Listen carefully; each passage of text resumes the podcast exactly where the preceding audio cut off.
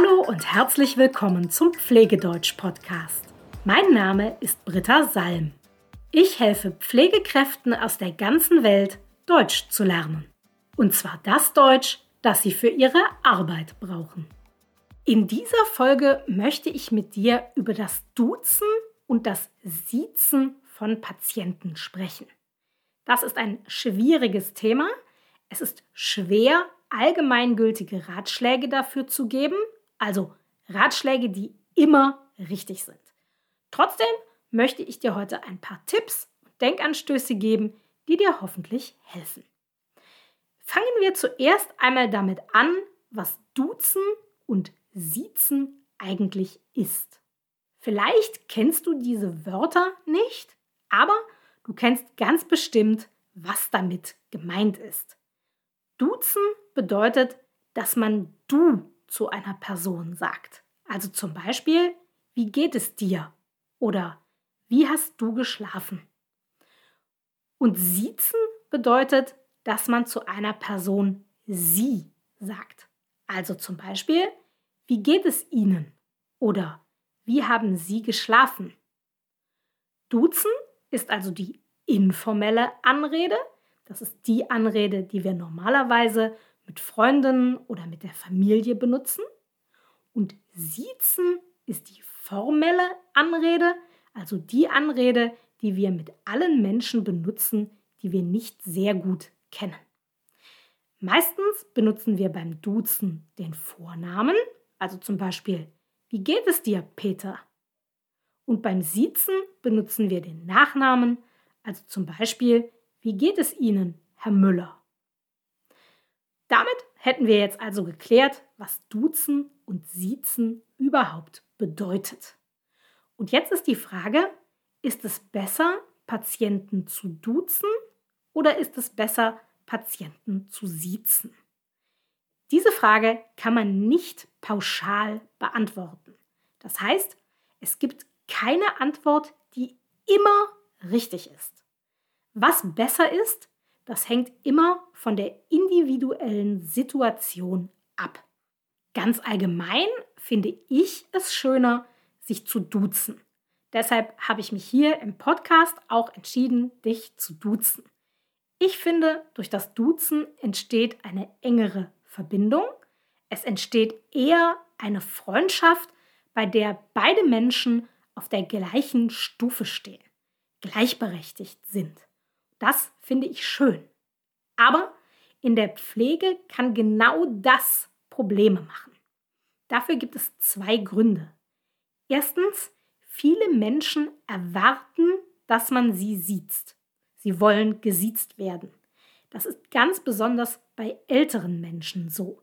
Das Siezen ist in Deutschland ein Zeichen von Respekt und viele Menschen finden es respektlos, sie zu duzen.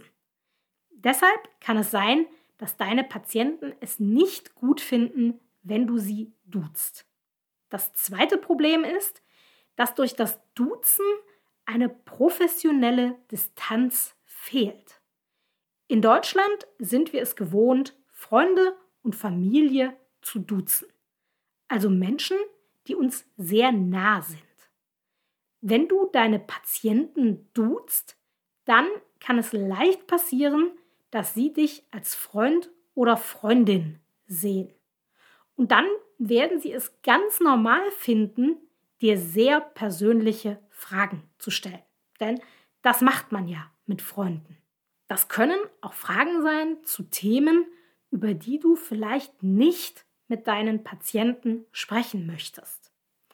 Wenn du dich davor schützen möchtest, und das ist völlig verständlich, wenn du dich davor schützen möchtest, dann ist es besser, wenn du deine Patienten siehst und wenn du dich auch von ihnen siezen lässt.